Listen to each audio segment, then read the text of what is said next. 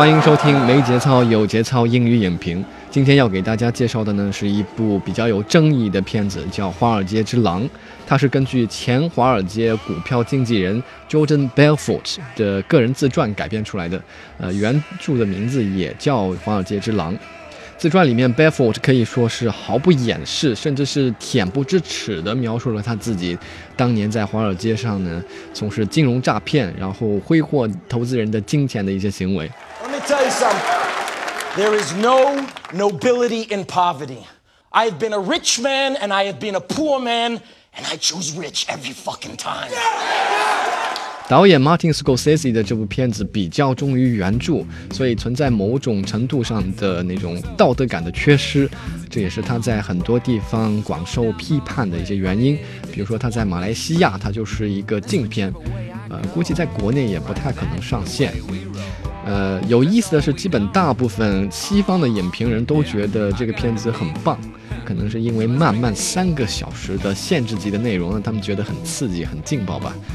呃确实也是这个样子。我觉得这个片子比美国派的那种内容还是要劲爆一点的，所以感兴趣的同学可以去下载来看一看。好多说无益，接下来是《华尔街之狼》的影评。My name is Jordan Belfort. I'm a former member of the middle class raised by two accountants in a tiny apartment in Bayside, Queens. The year I turned 26 as the head of my own brokerage firm, I made $49 million. Wolf of Wall Street is a three hour long film. Despite some critics' comments that it is fast and dynamic, I actually broke it up and watched it in two days. Not because the on screen excitement is too much to take in for a single day, but because I got too bored to care about what was coming up next. The Wolf of Wall Street, they call me. Look, Jordan Belfort, sounding like a kind of twisted Robin Hood who takes from the rich and gives to himself and his merry little band of brokers. Read that, read it. Listen, there is no such thing as bad. It seems the story is built on the belief that the Wall Street belongs to hungry dealers who coax money out of ordinary investors. And when the money is in their hands, the brokers do nothing but celebrate their success with drugs and hookers. The film's screenwriter Terence Winter is said to have stayed loyal to the autobiography of former stock dealer Jordan Belfort, who is now a motivational speaker after being incarcerated for fraud and banned from working in the securities industry. Apparently, 22 months in prison and a $110 million restitution have not cast any shadow on Belfort's life, for he has written about it without the slightest remorse. I was selling garbage to garbage men and making cash hand over fist. So I was selling them shit. Fuego! But the way I looked at it, their money was better off in my pocket. I knew how to spend it better. In an equally unapologetic fashion, Martin Scorsese's movie presents this swindler's life of debauchery in full swing. Hell, I never forget the word debauchery from now on.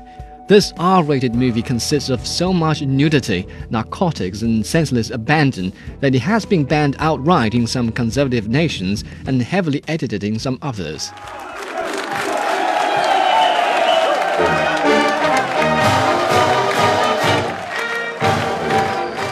As someone who fancies junk food every now and then, but never takes more than a Big Mac, I can't really appreciate the repeated challenge to social norms throughout the film. I mean, I don't normally judge things on the moral scale. It's just the director's unswerving commitment to repeating stupid orgies got me really bored.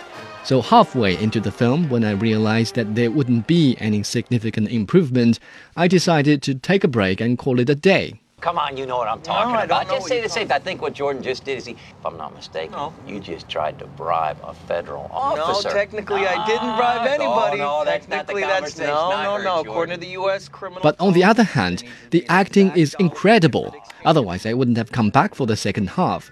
Leonardo DiCaprio seems to have forced too much life into the major character that he also needs a break after shooting Wolf of Wall Street. Compared to his role in this piece, Leonardo's other outings in Django Unchained and The Great Gatsby appears unexciting at all. I guess he'll just have to settle with a Golden Globe and no Oscar this year. Again. Meanwhile, the quality of editing was immaculate and does effectively reduce the agony of sitting through a pretty lengthy film. Perhaps this is what gives some critics the illusion that the film is so alive and dynamic. Considering its length, I don't recommend watching Wolf of Wall Street in the cinema. An afternoon with a DVD would fit just fine.